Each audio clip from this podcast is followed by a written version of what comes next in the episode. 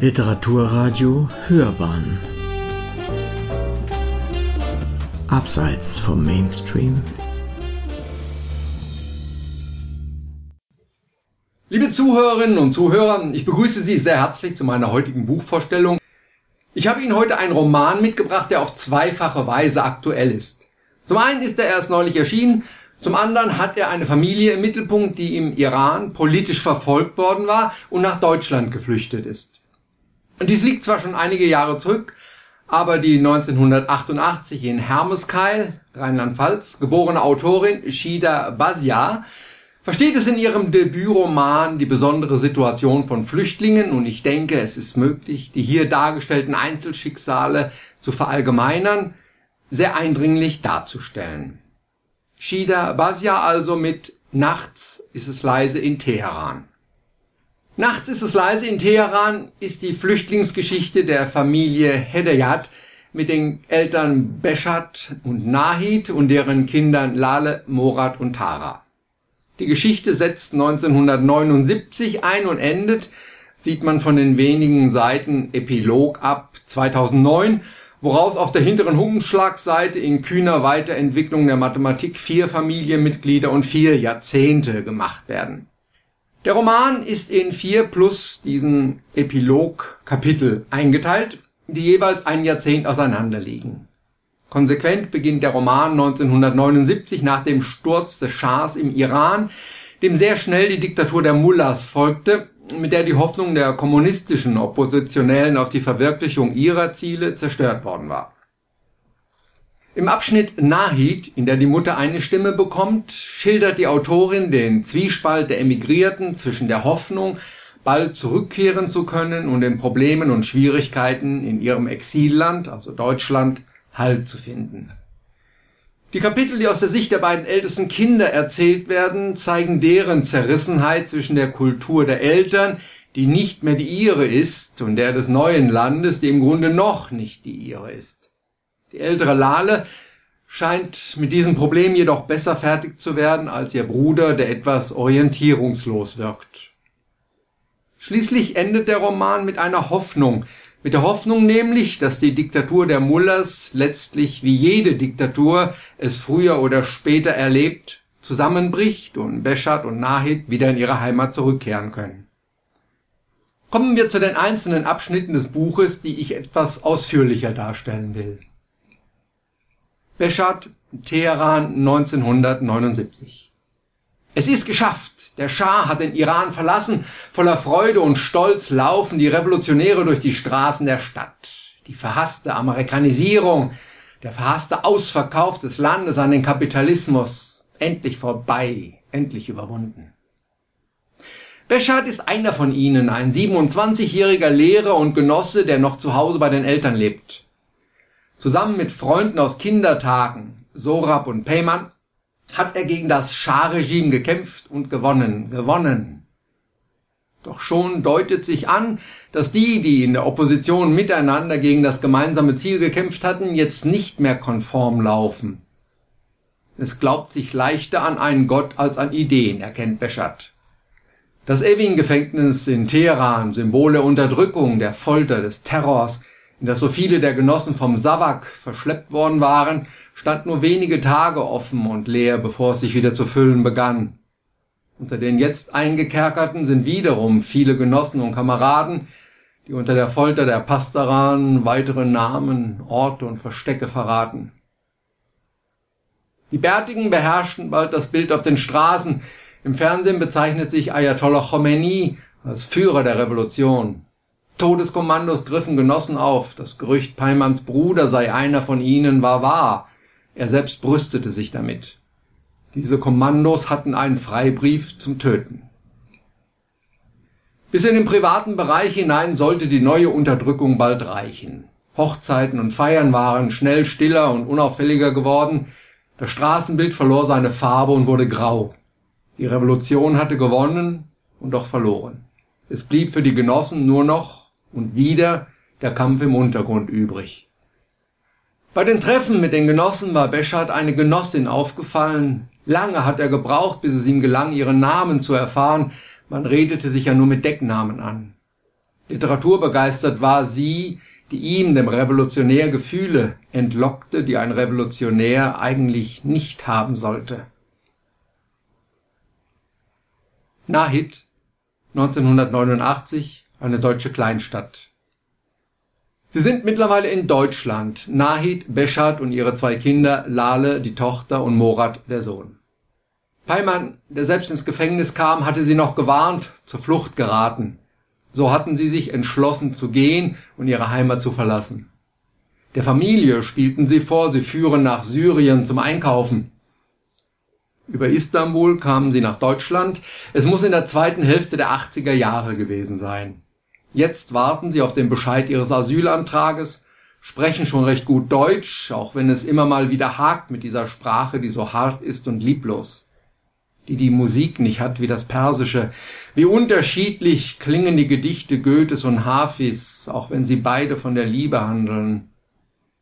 Sie haben Freunde gefunden oder Bekannte, Ulla und Walter, ökologisch orientierte Linke, die auch demonstriert haben und bei Sitzblockaden auf die andere Seite der Gleise getragen wurden.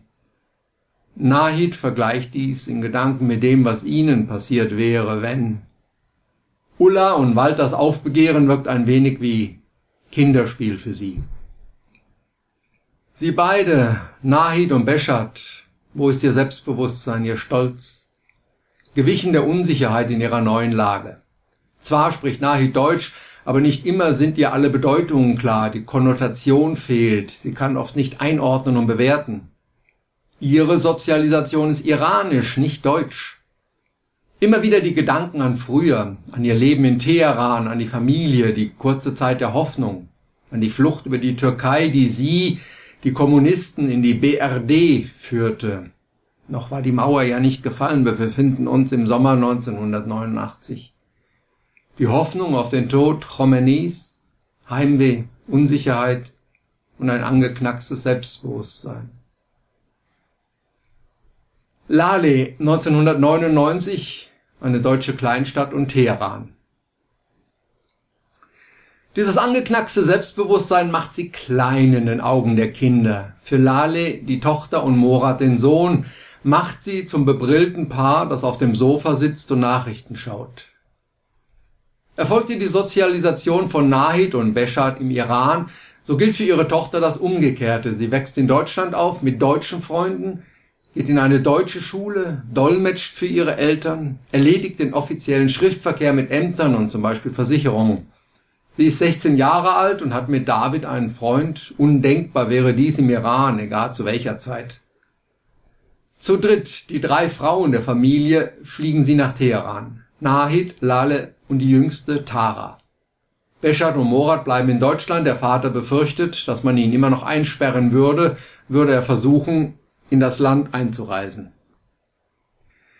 Die Familie empfängt die drei mit grenzenloser Freude und Liebe. Es ist ein so unterschiedliches Leben zu dem in Deutschland. Zudem unterscheiden sich das private und das öffentliche Leben sehr. Frauen dürfen nur nach strengen Vorschriften gekleidet auf die Straße und Teheran ist laut, chaotisch, dreckig, versmockt und erfüllt von unendlicher Hitze. Hier ist es Lale, die sich unsicher fühlt, der oft die richtigen Worte und Phrasen fehlen, die die Rituale der Begrüßung, der Unterhaltung und des Abschieds lernen muss. So wie in Deutschland die Mutter, so verstummt hier sie hin und wieder aus Sorge, etwas Falsches zu sagen oder zu machen. Nahid dagegen ist hier im Kreis der Familie sofort wieder zu Hause. Sie kennt sich aus, gibt sogar problemlos die Verantwortung für Tara ab an die unzähligen Tanten, die sich darum prügeln, sie in ihre Obhut nehmen zu dürfen. Wer ist dieser Nima, mit dem sie telefonieren muss, weil ihre Cousine sie ans Telefon schickt? Er scheint sie zu kennen, sie dagegen. Sie merkt erst sehr spät, dass dies der Sohn von Peimann ist, dem besten Freund des Vaters. Peimann lebt nicht mehr, wurde im Gefängnis getötet. Sie besuchen seine Frau bzw. Witwe. Die Stimmung ist gedrückt und niedergeschlagen. Simin ist krank, muss Tabletten nehmen hatte versucht, sich zu suizidieren. Offen wird dies nicht ausgesprochen. So ein Geheimnis, lernt Lale, erfährt man nur, wenn man nachts vom Flüstern der Frauen geweckt wird und lauscht. Jeder hat ein Geheimnis. Hinter den Oberflächen verbergen sich die Schicksale. Morat, Deutschland 2009 Auch der 23-jährige Morat ist noch im Iran geboren, spricht auch noch Persisch, kann es jedoch nicht mehr lesen. Er ist Student, Geographie, aber kein sehr fleißiger, mit seinem Kumpel leert er so manche Flasche und wacht dann am nächsten Morgen verkatert auf. Manchmal träumt er vom Iran, von Taxifahrten dort. Es sind keine schönen Träume, sie machen ihm Angst. Immer noch zwischen den beiden Welten umherirrend, sucht er seinen Weg und seinen Platz, etwas, was Lale, seine Schwester mit dem Einser-Abitur, dem Einser-Diplom und ihrer Architektinnenkarriere gefunden hat. Jetzt trägt sie ein Kind unterm Herzen, dessen Status, so denkt Morat, endlich geklärt ist, von Anfang an. Nahid, seine Mutter, ruft ihn oft und regelmäßig an, erkundigt sich nach ihm und seinem Leben, von dem er nichts verrät. Ja und nein, Schwindeleien und Ausreden. Mit dem Vater telefoniert er so gut wie nie, mit dessen bedächtigen, alles abwägenden Argumenten kommt er nicht so klar. Die Demonstrationen verlaufen parallel. Morat und seine Kommilitonen demonstrieren gegen die Erhebung von Studiengebühren. Im Iran ist die grüne Revolution ausgebrochen. Wieder dieses Kinderspiel hier gegen den tödlichen Ernst dort. Nima der Sohn Peymans ist verschwunden. Man weiß, was das bedeuten kann. Schon einmal war er im Gefängnis, wurde zwar entlassen, durfte aber danach nicht mehr studieren. In Deutschland wandern die Nachrichten aus dem Iran nach ein paar Tagen ans Ende der Sendungen. Immer die gleichen Bilder, sie büßen an Unterhaltungswert ein, werden auf YouTube zusammengeschnitten und mit aktueller Musik unterlegt. Jacko gibt den Rhythmus. Beat it. Just beat it. Einmal war Morat im Iran, die Familie seines Vaters, die ja auch die seine ist, zu besuchen. So herzlich und wie ein lange Vermisster er auch empfangen und aufgenommen worden war, so fühlte er sich doch fremd in diesem Land der Verbote. Er scheut davor, über Facebook Kontakt mit seiner Familie im Iran aufzunehmen. Eine Freundin muss ihm ein Profil einrichten, bis er sich endlich traut. Tara, eine Tankstelle irgendwo in Brandenburg, viele Jahre später. Diese wenigen Seiten sind als Epilog einer politischen Hoffnung gewidmet. Mit Parastu, ihrer Nichte am Steuer, es ist anzunehmen, dass Parastu das Kind von Lale ist, also ist diese Passage wohl mindestens 18 Jahre später angesiedelt als der Text um Morat. Mit Parastu also erleben wir Tara aus dem gemeinsamen Urlaub der beiden zurückkommend und in der Tanke in Brandenburg Schlagzeilen lesen, dass im Iran die Herrschaft der Mullahs wohl beendet ist ich rufe Oma und Opa an, sagt Parastu. Tara lässt den Motor laufen und denkt, mach das, Parastu, wenn die beiden überhaupt noch zu Hause sind und nicht schon längst auf dem Weg zum Flughafen. Shida Basia weiß, wovon sie schreibt. Nachts ist es leise in Teheran ist kein autobiografischer Roman, aber ihre Biografie und die ihrer Familie spielen natürlich eine große Rolle in diesem Buch. Man merkt es ihren Schilderungen, ihren Beschreibungen an, wie sehr sie sich in die Lage ihrer Protagonistinnen einfühlen kann, wie sehr sie auch an eigene Erlebnisse erinnert wird, beziehungsweise wie sie diese hier in ihren Roman einpflicht. Damit geben die Schilderungen Innenansichten wieder. Sie beschreiben nicht von außen gesehene Situationen und Lebensumstände, sondern aus erster Hand die Eindrücke, die Ängste, Unsicherheiten und Hoffnungen, die die Protagonisten selbst fühlen. Es wird sehr deutlich, dass zwei Kräfte an ihnen zerren. Das Ankommen im neuen Land, sprich das Erlernen der Sprache, des sozialen Umgangs mit anderen, das Bewältigen der bürokratischen Vorgänge, in Summa der Alltag, der gelebt und manchmal oft bewältigt werden muss, mit all seinen Schwierigkeiten. Dem steht die Hoffnung gegenüber, wieder zurückgehen zu können, wenn ja, wenn hier zum Beispiel Khomeini nicht mehr leben wird. Aus der Rückschau sind dies natürlich naive Vorstellungen, als ob sich der durch den Führer der Revolution ins Leben gerufene Apparat nicht schon lange selbstständig gemacht hätte. Aber wer kann es den Protagonisten, den Emigranten verdenken? Sie sind Iraner und wollen es bleiben. Und so dauert es bei Hedayat lange, bis die Planung eines in der Zukunft liegenden Urlaubs andeutet, dass man sich doch auf einen längeren Aufenthalt einstellt. Sehr klar kommt in der Darstellung Basias auch heraus, wie die Emigration auf die Erscheinung der Protagonisten wirkt.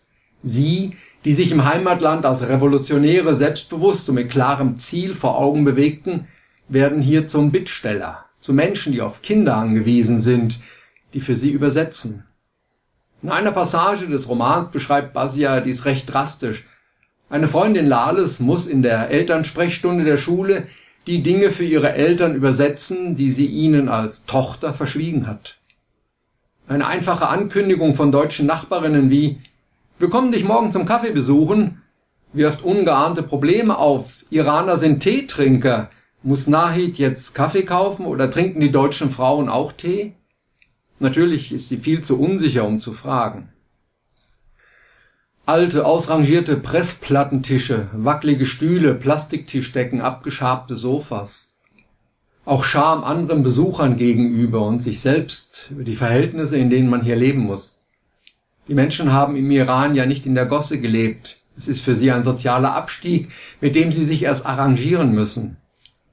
Sie sind Bittsteller geworden, die monatelang, möglicherweise noch länger auf den Bescheid zu ihren Asylanträgen warten müssen.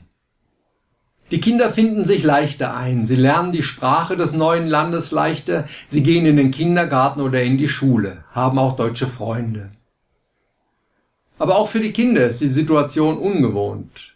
Sie, die zu Hause zu gehorchen hatten, werden hier zu denen, die für ihre Eltern bei zum Beispiel Amtsgängen unentbehrlich geworden sind. Damit sind Kinder verstärkt dem Zwiespalt unterworfen, in zwei Kulturen aufzuwachsen, in der die neue Kultur zudem, da sie ihnen viel mehr Freiheit billigt, mit Chancen und Gefahren und damit auch einem hohen Konfliktpotenzial mit den Eltern verbunden ist. Shida Basias Stil ist nachdenklich, tastend, vorsichtig, abwägend, nie aber wehleidig oder klagend. Sie hat einen Roman vorgelegt, der rundum gelungen ist und beeindruckt. Wenn ich etwas anmerken müsste, dann wäre dies allenfalls die Tatsache, dass alle vier Figuren, mit denen sie in ihren Kapiteln spricht, in recht ähnlicher Sprache reden bzw. denken. Allenfalls der Duktus von Morat wirkt passagenweise etwas forscher als der der übrigen Protagonisten. Ich habe das aber jetzt im Konjunktiv gesagt. Schieben wir diese Anmerkung also ganz, ganz weit nach hinten, gegenüber allem anderen fällt sie eigentlich nicht ins Gewicht. Nachts ist es leise in Teheran, ist ein absolut empfehlenswertes Buch. Sie hörten eine Buchvorstellung von Gerhard Luhofer vom Literaturblog ausgelesen. Er besprach das Buch Shida Basias Nachts ist es leise in Teheran. Dieses Buch ist im Verlag Kiepenheuer und Witsch im Jahre 2016 erschienen.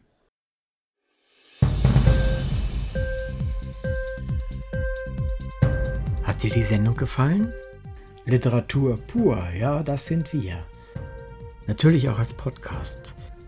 Hier kannst du unsere Podcasts hören. Anchor, Spotify, Apple Podcast, iTunes, Google Podcasts, radio.de und viele andere mehr.